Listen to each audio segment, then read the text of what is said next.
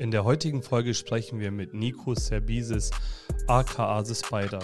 Nico spricht mit uns über das Thema MMA, UFC, Mindset, Personal Training, aber leider auch über das Thema Gewalt und wie er in einem Kaufhaus in Bremen grundlos mit einem Messer attackiert wurde. Viel Spaß bei der heutigen Folge. Wir begrüßen euch zum konkurrenzlosen Talk. Interessante Gäste, Unternehmer oder das Thema Social Media, Instagram, Facebook und Co. Wir sind deine Agentur, wenn auch du willst, dass man dein Unternehmen online sehen, hören und erleben kann. Herzlich willkommen zu einer neuen Folge vom konkurrenzlosen Talk. Heute habe ich einen ganz besonderen Gast hier, Nico Serbisis, The Spider, die Legende, für mich Venom. Nico, herzlich willkommen in unserem Talk. Hey, danke für die Einladung. Ich, und ja. Nico, wie geht's dir? Den Umständen entsprechend. Mir geht's mittlerweile wieder gut. Ich war ja, vor, vor, ein paar Wochen operiert worden. Jetzt geht's mir wieder Gott sei Dank gut. Die Operation ist gut verlaufen. Ich habe mir das Schlüsselbein gebrochen, aber. Wie ist das passiert? ich bin in der Dusche auf die Schulter gefallen. Echt? Also gar kein Fight. und dann beim Training habe ich mir den Rest gegeben. Da habe ich einen Kick gekriegt auf die auf Schlüsselbein drauf und dann habe ich gemerkt, hey, da hat sich was getrennt irgendwie voneinander. Ja. Krankenhaus, dann äh, habe ich nur so einen Verband bekommen und ich hätte eigentlich ja sofort operiert werden müssen. Ich bin ja mhm. Sportler. Schmerzhafte Angelegenheit, ja. Und dann wurde ich zwei Wochen später operiert. Wahnsinn, wie geht's dir heute? Gut, gut. Ich habe eine super Physiotherapie. Äh, alles läuft nach Plan. Wenn ich Glück habe, ist der Draht nächsten Monat raus, weil der stört. Es tut ein bisschen weh. Ja, mega. Okay, Nico, wir fangen immer mit äh, einer Frage in unserem Podcast an und zwar, was macht dich konkurrenzlos? Konkurrenzlos, was mich konkurrenzlos macht, ich denke mein Mindset. Das Mindset ist so im Endeffekt das Wichtigste in jeglichem Bereich, was ich so sehe. Und ähm, man sieht an dem Mindset, ob jemand es ernst meint oder nicht. Mhm. Weil das Mindset lässt dich auch Sachen tun, um im Endeffekt den Leuten das zu beweisen, ja, das, was du im Endeffekt dir vornimmst, erreichst du im Endeffekt nur mit dem Mindset. Und das siehst du den Leuten sofort an, ob sie es ernst machen oder nicht. Und warum ist dein Mindset konkurrenzlos? Warum mein Mindset konkurrenzlos ist, weil ich im Endeffekt meinen eigenen Kopf habe, mir von niemandem was sagen lasse, reingritschen lasse. Ich trenne mich automatisch von Leuten, die prinzipiell gegen meine Meinung sind. Ne? Mhm. Ich bin so ein richtiger Sturkopf mit dem Kopf durch die Wand. Mega. ähm, anhand deiner Ohren kann man ja erkennen, dass du was mit Kampfsport zu tun hast.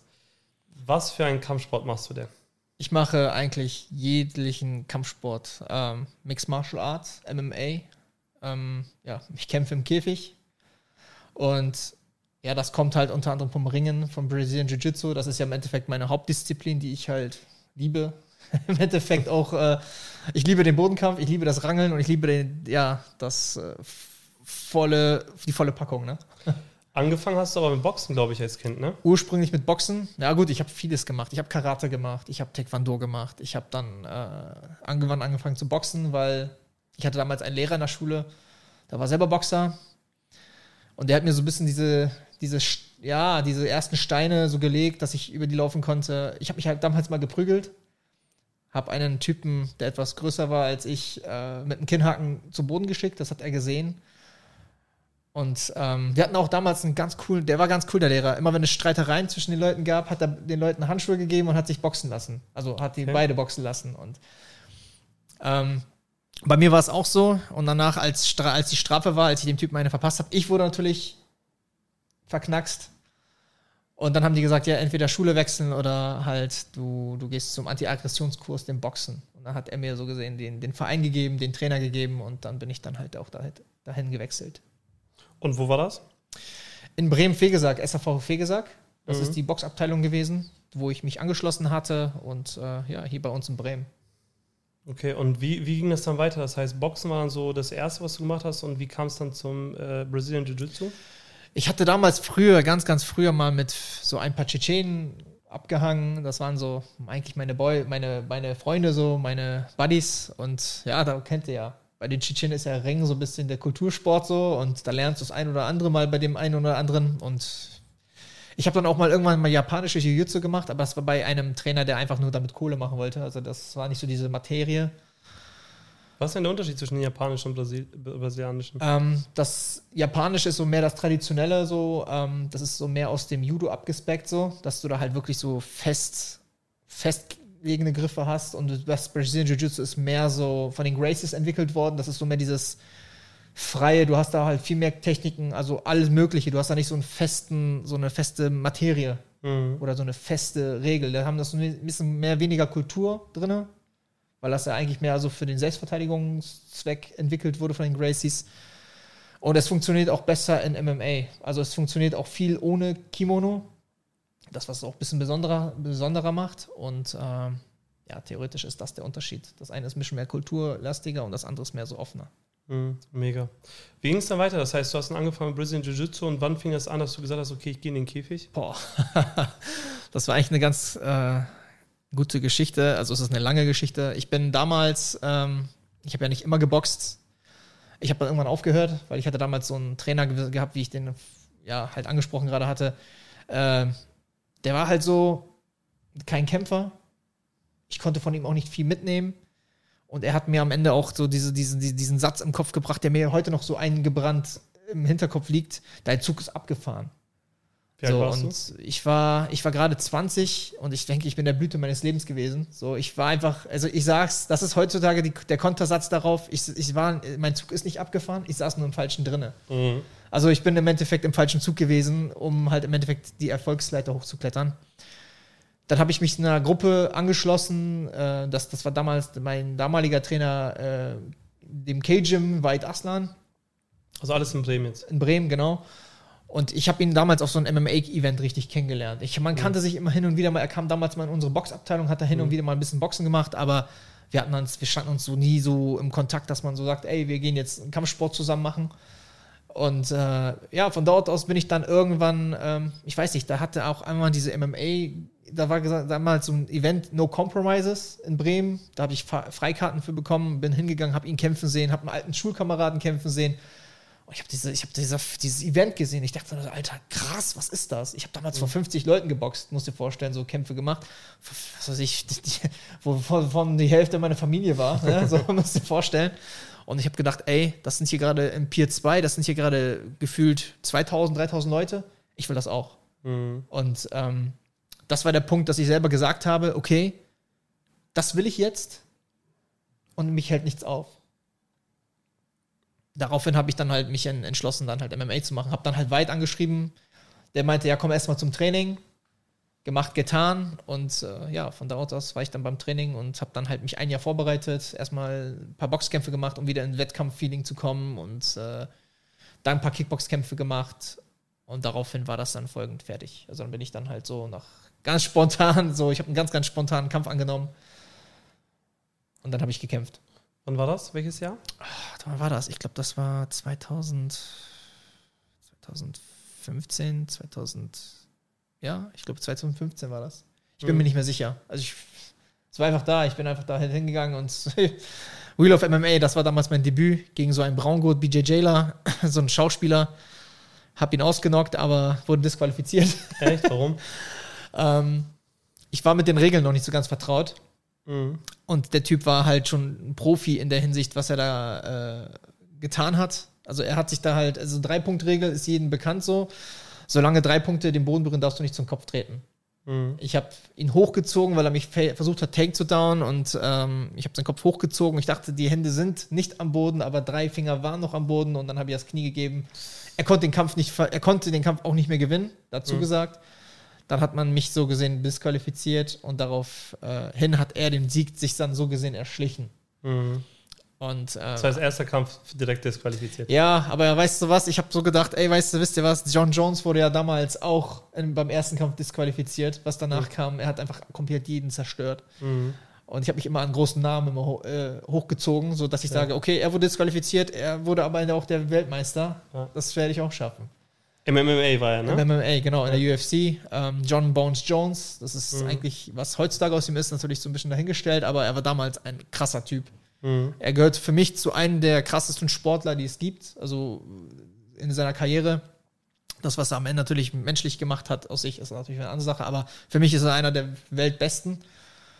Und ich habe mich halt immer an Leuten die über mir waren, die gut waren, habe ich mich immer versucht zu orientieren. Natürlich nicht versucht zu kopieren, aber zu orientieren. Wie trainieren Mhm. die? Wie muss ich trainieren? Und im Endeffekt ist das eine zum anderen gekommen. Und wie ging denn deine Karriere weiter? Also Kampf für Kampf bist du dann so gegen Flying Uwe. Also beschreib mal so die Kämpfe bis dahin. Also ich hatte eigentlich, ich würde mal sagen, immer Pech gehabt. Ich war immer eigentlich immer als Underdog eingeladen. Ich wurde nie supported von irgendwelchen Organisationen. Woran liegt das? Was muss man tun, um supported zu werden? Ist Politik dahinter? Ich glaube, das ist Politik. Ähm, ich mein, also das war halt bei uns immer so, wir haben immer so Kämpfe bekommen, dass wir uns nie richtig vorbereiten konnten, immer so Short Notice, also halt immer Einstieg. Ich hatte wirklich, ich glaube, ich habe jetzt insgesamt zehn Kämpfe, davon hatte ich richtige Vorbereitung. Insgesamt, ja, lass es mal sagen, dass es mal fünf Vorbereitungen sein und fünf waren einfach Short Notice. Mhm. So dementsprechend verliefen auch einige Kämpfe nicht so wie geplant. Aber warum, warum bereitet man sich einfach pauschal immer vor? Naja, Warum ich, geht das nicht? Naja, das Ding ist, MMA ist ein bisschen vielseitiger als Kickboxen Mhm. und Boxen. Du kannst im Training sein und wettkampfbereit sein, aber im MMA ist es so ein bisschen spezifischer. Es kommt immer auch immer auf den Gegner an. Ist der Gegner ein Wrestler, musst du ein Wrestling-lastiges Training machen. Ist der, es kommt auch auf deine Basics an. So. Mhm. Wenn du einen Boxer hast, musst du natürlich dich auch ein bisschen im Boxen vorbereiten, dass du natürlich nicht auf das eine Spiel dich einlässt. Also du musst im Endeffekt viele äh, Angriffsrepertoires haben, viele Waffen, sage ich immer. Du gehst nicht nur mit einem Messer äh, zur Schießerei, sondern du gehst mit allen möglichen Sachen Mhm. zur Schießerei. Und ähm, das war halt, ist im MMA genauso. Du musst halt, dein Training ist ja auch viel konstanter. Du hast ja nicht nur eine Sache, die du trainierst, wie beim Boxen, sondern du hast da fünf bis sechs Sportarten, die du trainierst. Mhm. Ob es jetzt das Krafttraining ist, das Kon Konditionstraining ist, Kickboxen, Boxen, BJJ, Wrestling. Das ist, ich meine, der, die Woche hat nur sieben Tage. Ne? Mhm. Und wie viel Energie hast du, um so viel Training überhaupt umzusetzen? Ich sag's Mhm. euch, wie es ist. Wrestling ist für mich die stärkste und kräftigste, zehrendste äh, Sportart, die man so trainieren kann. Ja, weil du keine Sekunde Luft hast. Äh, ja, das ist halt zum Ausdruck- Nachdenken, ne? Richtig, das ist so der Gegner, wenn du einen guten Ringer hast und der an die Ja. Beine will, dann musst du es verteidigen, dann musst du selber angreifen. mhm. Das ist auch so eine Ausdauerform-Sache. Ne? So, Mhm. Und äh, theoretisch das auch zu halten, die Vitamine einzunehmen, genug zu essen, genug zu. Dein, dein Lebensstil muss auch dementsprechend sein. Und leider lebe ich in Deutschland. Ich bin auch gezwungen, acht Stunden arbeiten zu gehen. Mhm. Ähm, für den einen oder anderen denkt man so, kämpfen ist eine Sache, aber arbeiten und finanzieren, die Wohnung bezahlen und allem drum und dran ist die andere Sache. So, das vergessen viele. Wir leben in Deutschland und wenn ich euch mal sage, was ich in der damaligen größten Organisation für einen Kampf verdient habe, da fallen Leute die Augen aus. Mhm.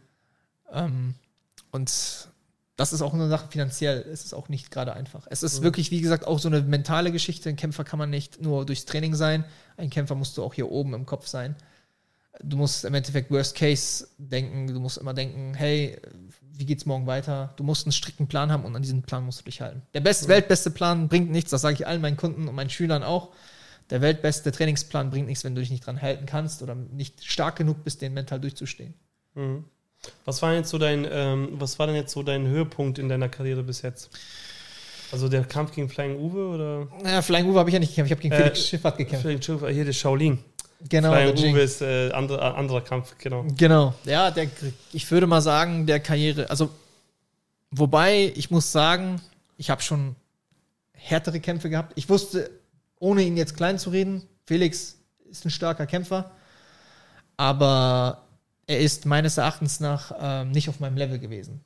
So. Mhm. Ich habe drei Jungs vorbereitet, die im Endeffekt diesen, diesen, diesen, ähm, diesen Kampf auch hatten gegen ihn. Ich hatte drei Leute vorbereitet, ich wusste von Anfang an, was auf mich zukommt. Und ich kannte seine Schwäch Schwachstellen, ich kannte ihn auch grundlegend, weil ich mir viel über den Vorfeld angeguckt habe. Und meines Erachtens nach hatte er auch nie wirklich Gegner, bis auf mich und immer Solmas, ähm, die ihm halt im Endeffekt die, so dieses, dieses Level eines Champions entgegenbringen konnten. Mhm. So. Aber der Kampf hat ja die meisten Traffic, die meiste Reichweite, oder? Von deinen Kämpfen? Oder würdest du einen anderen betiteln? Du wirst lachen? Nein. Ich wurde einfach nicht supported. Also, wenn man es so haben will, wurde mir mein Erfolg sogar bei der, nach diesem Kampf nicht gegönnt, weil eigentlich, ursprünglich gesehen, war ich eigentlich, eigentlich drauf eingeladen worden, das Ding zu verlieren. Echt? Natürlich. Das, das ist jetzt meine freie Meinung und die äußere Mhm. ich auch so. Ich fühlte mich von der Veranstaltungsreihe verarscht. Weil ich hatte einen Kampf angenommen, angenommen bekommen und dieser Kampf wurde im Endeffekt, also der, der Erfolg wurde mir nicht gegönnt. Anhand Mhm. des, der Veranstaltung der, der, der, der, der damaligen Verlägen, die das natürlich zum, äh, medial supportet haben. Es, ich sag's nach dem Kampf, ähm, es wurde kein Trailer eingeblendet, ich wurde nicht zum ein, äh, mal zu so einem Podcast eingeladen, ich wurde im Vorfeld auch nicht eingeladen. Die haben gemeint, ja, wir für einen einzelnen Kämpfer fahren wir nicht nach Bremen, um ihn zu interviewen.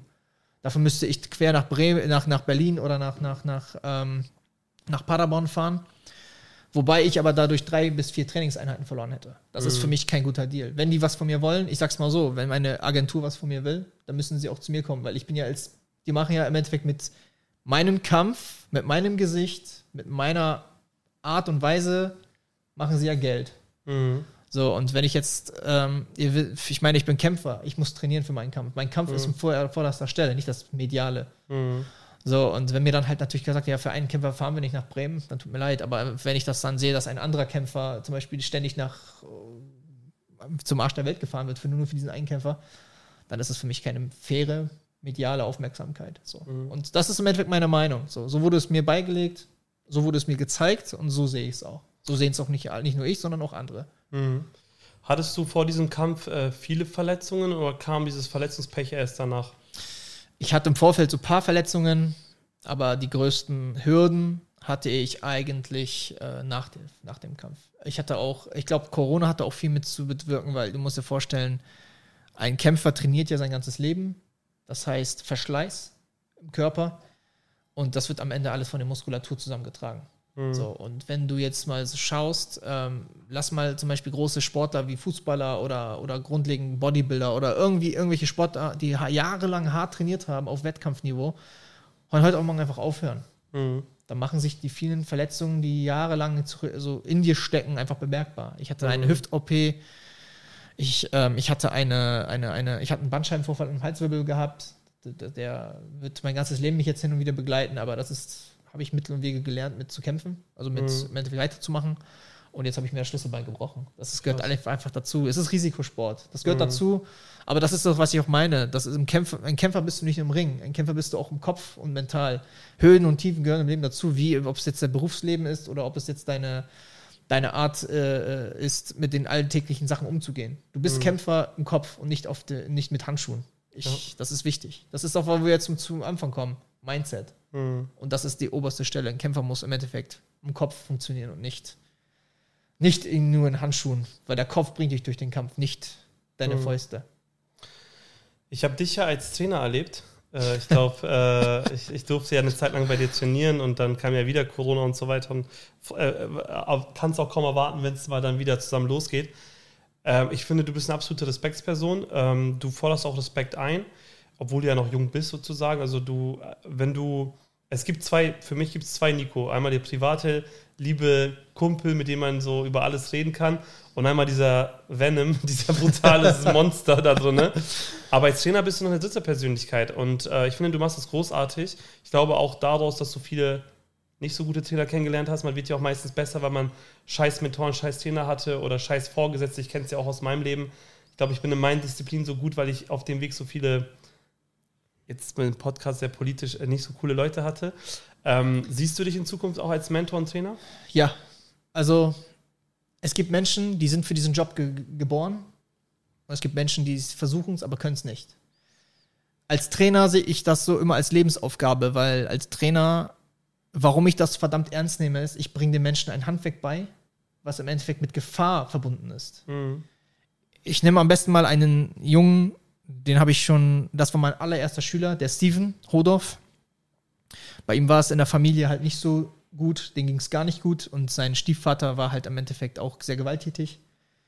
Ich habe ihm Training gegeben damals und ähm, ich habe ihn so gesehen vorbereitet, falls mal was sein sollte, dass er sich wehren kann. So. Was heißt das für mich als Trainer? Ich bereite jemanden auf einen Kampf vor und ich muss ihm dementsprechend auch Sachen zeigen, die auch funktionieren. Viel schlimmer wäre es, es ist ja leider in Deutschland so, dass es Trainer gibt, die zahlst du Geld und die machen so eine Art Beschäftigungstherapie mit dir. Die zeigen dir irgendwas. Du glaubst denen das, weil der, im Endeffekt ist es ja der Trainer. Das ist so, wie wenn du jemanden Maler fragst, äh, mach Streit mit meine Wand und du jetzt hinter ihm stehst und sagst, ey, funktioniert das denn so? Er wird ja Ahnung haben. Er zeigt dir Sachen im Endeffekt, die funktionieren seiner Meinung nach. Und daran glaubst du, ohne zu zweifeln. In dem Sinne ist im Endeffekt derjenige die höchste Autoritätsperson, die stellst du nicht in Frage. Und das ist es, was ich einfach versuche, den Menschen mitzugeben. Ich versuche, den Leuten so gesehen das Leben in dem Sinne zu retten. Weil auf was an was denken diese Menschen, wenn sie sich mit jemandem schlagen? Die werden sehen, er wird sich an, dein, an dich als Trainer bedenken, was hat er mir gezeigt und was muss ich gleich abrufen. Und das ist das, warum ich diesen Trainerjob so verdammt ernst nehme. Ich bin der Trainer, wo du mich ja gerade angesprochen drauf hast, ich bin der Trainer, den ich mir immer von mir, für mich selber gewünscht habe. Und das lernt man im Endeffekt nur, wenn man halt den schlechten Weg zuerst geht und dann den guten Weg. So, den guten Weg entscheidest du später, ob der, du entscheidest, ob der Weg jetzt gut ist oder schlecht ist. Aber den schlechten Weg musst du immer gehen. Richtig, ja. Das hast du in der Arbeit, das hast du, ich habe auch Jobs gehabt, wo ich durch die Ecke gesche- gescheucht wurde. Ich hatte undankbare Jobs, ich hatte undankbare Trainer, ich hatte alles im Leben gehabt. Aber Voll gut. das hat mich im Endeffekt heute geformt, zu dem, wer ich bin. Und ich glaube, das ist nur wichtig. Es interessiert nicht, wer du damals warst. Damals bist du naiv gewesen, damals bist du ungläu äh, unseriös gewesen. Was du heute bist, das ist wichtig. Weil die Leute, die dir heute entgegenkommen, lernen dich im Endeffekt jetzt kennen und nicht früher. So. Hattest du denn äh, Situationen, ähm, ich meine, wenn man jetzt kein Pro ist, ich, an deinen Ohren kann man es ja erkennen, aber wenn man jetzt diese Auge nicht hat, äh, wie gesagt, du wirkst ja wie ein netter Kerl, hattest du auch mal Situationen, dass dir Leute im Privaten blöd gekommen sind und Ja. dann hast du das Paket ausgepackt? Oder zieht Bei man mir- das auch bei irgendwie mir, an? das also zieht man so- das auch irgendwie an, wenn man Kämpfer ist, dass irgendwie das Leben einen challenged? Hin und wieder ja. Also ich hatte auch schon Messerattacken. Ich hatte auch schon mal knapp ein Messer vorbei bekommen. Das ist Gott sei Dank. Ich glaube, Gott war an dem Tag bei mir. Das war in, einer, das war in einem öffentlichen Gebiet einfach. Das war in einem Einkaufszentrum in der Waterfront. Es, es ging Wie- auf einmal. wie? Ich bin äh, rausgegangen. Also ich hatte, ihr müsst euch vorstellen, ich war unterwegs zu einem Seminar von meinem damaligen Professor Fernando Paulon. Das ist ein Schwarzgurt BJJ, BJJ äh, Kämpfer, der von den Gracies kommt. Er ist auch aus Brasilien gewesen und er ist extra hergekommen, um ein Seminar hier in Bremen zu geben. Und man kennt es ja, man holt sich, ich hatte mein Shirt vergessen fürs Seminar und ich hatte äh, Trinken vergessen zu kaufen. Und ich kam direkt von der Arbeit, ich habe damals bei GameStop gearbeitet, ein ganz richtiger Nerdjob so, ne? aber ähm, Gegensätze ziehen sich ja immer an. Ja. Kam raus, ich sagte, ja gut, ich habe mir ein Shirt gekauft, ich gehe jetzt und hole mir noch eine Flasche Wasser und dann fahre ich los. Ich kam raus, das war damals bei Müller. Ich kam raus und äh, um mich herum war auf einmal eine komplette Hysterie ausgelöst. Also jeder, auf einmal haben sich da Frauen mit Frauen geschlagen, Frauen mit Männern, Männer, Männer. Also es waren so, es war eine südländische, ich, denk, ich schätze mal, ohne sie jetzt jemanden über den Kamm zu scheren, ich denke mal, das waren äh, arabische Libanesen oder sowas. Anscheinend ein Familienstreit war da en- entfacht und ich mittendrin. Klar sehe ich auch dementsprechend so aus. ne? Und äh, auf einmal zog, ich habe es nur gesehen, da haben sich zwei erstmal geschlagen, Ja. dann zogen auf einmal die beiden ein, jeweils ein Messer, schnitten um sich herum und gingen in meine Richtung. Und der, ich, ich erinnere mich nur noch mit einem mit so einer rot karierten Jacke, sticht frontal in mich ein. Ich habe in diesem Moment kurz einmal, ich würde Aber mal du, wie, du, du bist aus dem Laden gekommen? Ja. Das ging in Sekunden oder Sekunden los. Ich war mitten einfach mal falscher, falscher, äh, falscher Ort, falsche Zeit so gesehen. Ne? Und dieses Messer kam auf mich zu. Ich habe es gesehen, wie? Also so frontal. frontal so, also in Richtung Bauch. Also der Typ wollte mich wirklich platt machen für gar nichts. Und ich habe diese, diese Hand, ich habe nur diese, ich war so teilweise in dieser kurzen, in diesem Zeit fest gefroren, so mäßig. Und ich habe es nur gesehen und jetzt, jetzt äh, habe ich diese Hand gegriffen und ich hatte mein Shirt gehabt. Ich habe dann so ein HM, so ein Shirt drin gehabt. So. Ich habe diese Hand gegriffen, nicht losgelassen, der zog dann raus. Und ähm, dann am Ende war das so, dass der, der Frau mich so rausgezogen hat. Irgendeine willkürliche Frau hat mich rausgezogen. Die Typen sind abgehauen. Komplett Hysterie vorbei. Und ich habe mir nur gedacht, hey, das war der Moment im Leben, wo du einfach für gar nichts gestorben wärst. Du warst einfach nur, hast gar nichts damit zu tun gehabt. Und so schnell kann es gehen. Wahnsinn. So, wenn man sich jetzt nah ausmalt, der Typ übrigens, die Anzeige wurde erstattet, natürlich von der Waterfront aus.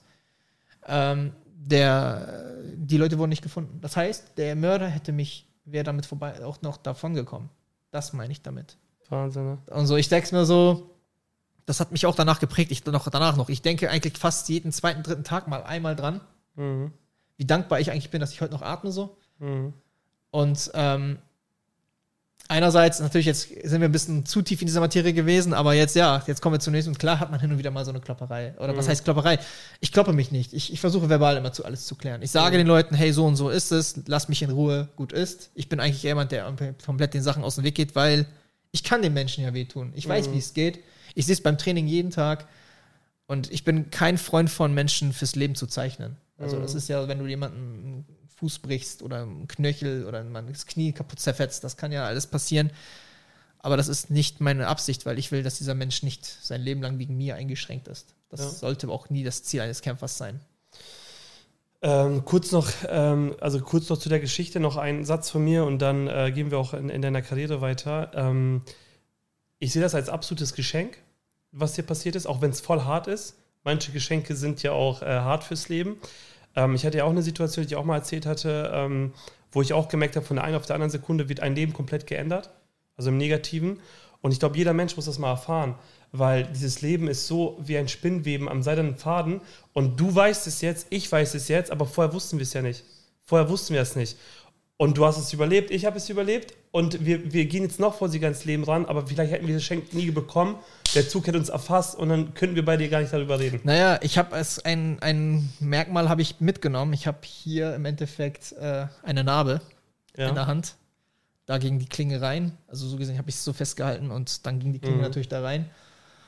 Und das ist natürlich im Endeffekt, ja, wie du sagst, Geschenk. Es ist eine, ein Brandmark. Das, was Mhm. dir passiert ist, Narben sind die Geschichten eines Menschen. Ne? So. genau. Ja, hast du recht. Ähm, nächste Frage. Was bedeutet die japanische Kultur für dich, Nico? Jetzt kommen wir zu einem schönen Thema. Bushido. Nein, die japanische Kultur, also ich bin ja ein sehr großer Fan. Auch damals die, die Marke Ayaka hat mich zum Beispiel sehr, sehr angetan, weil das halt so dieses, die haben nicht, das war ein Brand zum Beispiel, womit ich mich sehr gut identifizieren konnte, weil das einfach auch so diese, diese Tradition hatte, diese Ehre und Japaner sind so auch für ihre Ehre bekannt, wenn man so die Samurai betrachtet oder so. Ne? Heute immer noch, ne? Immer noch, also Die schreien ja auch nicht in der Öffentlichkeit, weil die ihre Ehre verlieren. Genau, Also, richtig. ne? Also es ist so dieser Weg Bushido, ja, jetzt nicht an den Rapper gedacht, so, aber Ja. diese, dieser, dieser Weg des Kriegers, das ist so auch, wo ich auch ganz, ganz viel dran denke. Auch wenn ich mal einen mentalen Ein Einbruch habe, dann denke ich immer so, ey, das ist der Weg des Kriegers. So. Mhm. Und diese die japanische Kultur, das ist schon sehr, wenn man so Mixed Martial Arts sich bet betrachtet und äh, den asiatischen Raum, da ist dort halt diese Ehre immer noch sehr unter den Kämpfern äh, sehr, sehr stark vertreten. Nehmen wir mal Sumo-Ringer. Mhm. Ne? Wusstest du, dass die Sumo-Ringer komplett geehrt werden bei den Leuten? Die Sumo-Ringer? Das ist ein krass, was, was, wie die Menschen im Endeffekt die Leute sehen. Aber auch alleine die Yakuza. Das ist die einzige Mafia-Organisation, die ja auch von der Gesellschaft einen Teil davon macht. Also klar, den, den wurde es jetzt ab den 90er Jahren sehr schwer gemacht. Die werden auch gerade so ein bisschen ausgelöscht und so weiter. Aber weißt du, was das Schlimme ist in der ganzen äh, Yakuza-Auslöscherei? Gibt es eine geile Dokumentation auf Amazon Prime. Die waren ehrenvoll und du konntest in deren Yakuza-Haus hingehen und mit denen reden. Jetzt hat die japanische Regierung dafür gesorgt, dass die all ihre Einnahmequellen verlieren. Und jetzt kommen Syndikate aus ganz Asien, wo keiner mehr weiß, wer die sind, die äh, die Frauen respektlos behandeln, Drogen verteilen. Yakuza hat nie was mit Drogen gemacht. Das heißt, die haben ein Problem weggemacht, es ist ein schlimmeres gekommen. Richtig. Das ist ja auch, was ich auch sage. Also, ich denke mal, wenn du einen. Man muss halt sich immer diese, die ganze, das Gesamtbild anschauen. Mhm. Was verursacht, was kriegst du von, oder was, be, was bewirkt dieses gewisse Etwas? Mhm. So. Und ich sag's mal so, jede Organisation hat ja irgendwie die Kontrolle über etwas. Mhm. Dass irgendwas zum Beispiel nicht passiert und dass irgendwas passiert. Ne? Machen und tun, Aktion, Reaktion, so, ne? Mhm. Und natürlich sind so die, die, die, also die Tri Tria, also die, die Trianen sind ja die, die, die, die ähm, chinesische und die japanische sind die, die Yakuza, ne? So. Und beide, klar, es ist so, wenn man so auch die ganzen Filme anguckt, auch mit den ganzen Kartellen, das finde ich mega interessant. Da haben die immer, in jedem Film haben die auch irgendwie ihre Ehre oder so. Ne? Oder irgendwelche Sachen. Ein Dieb wird zum Beispiel der Finger abgeschnitten, damit man sieht, dass das ein Dieb ist. Oder ja, das ist schon ganz cool. Also ich finde diese ganze Mythologie und diese ganze Thematik schon ziemlich hochinteressant. Und auch deren, deren Klamottenstil, die finde ich auch Ja, ziemlich cool. geil, ja. Nico, was ist so die nächsten Projekte, die bei dir anstehen? Mein nächster, Plan, mein nächster Plan ist äh, den Darfst du es deutschen, verraten? na klar, Ja. den deutschen MMA, äh, ja, die Deutschland auf jeden Fall ein bisschen auf den Kopf zu stellen, die Spinne einmal nochmal zurückzuholen, gesund zu werden, das ist das Erste. Mhm. Aber ich habe da eigentlich super Ärzte, ich habe super Trainer an meiner Seite, super Physiotherapeuten, die mich relativ Das schon heißt, du gehst wieder in den Kampf. Ja, klar. Signing ist bei mir geplant, jetzt erstmal eine große Organisation. Das werde ich aber erst verraten, wenn, äh, wenn der Vertrag unterschrieben ist. Dann äh, könnte ich vielleicht nochmal ein Exklusiv-Ding hier, wenn ihr Interesse habt, nochmal geben. Geil. Aber ich will auf jeden Fall noch in den nächsten fünf Jahren hier ein bisschen aufräumen. Es sind so ein paar Namen im, im Spiel, die so ein bisschen sich sehr, sehr, sehr weit aus dem Fenster lehnen. Und vielleicht muss der ein oder andere mal ein bisschen auf den Boden der Tatsachen zurückgeholt werden auf den Boden. Ja. Ne? Also, Wie, äh, was ist mit UFC? UFC, die UFC hat mich wirklich gesehen nie wirklich interessiert. Es ist schön, ja, ich würde natürlich nicht Nein sagen, wenn ich dort ein Angebot bekommen würde. Aber wenn nicht, würde es mich auch nicht traurig machen. Weil ich sehe es mal so, ich bin ein Mensch, der sich nicht verbiegt für Promo.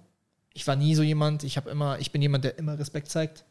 Weil ich meine, wir haben den nächsten Tag, wenn wir uns vor der Kamera oder wenn wir uns vor dem Wait-In sehen, ich habe doch morgen 15 Minuten Zeit, den Typen auf die Fresse zu hauen.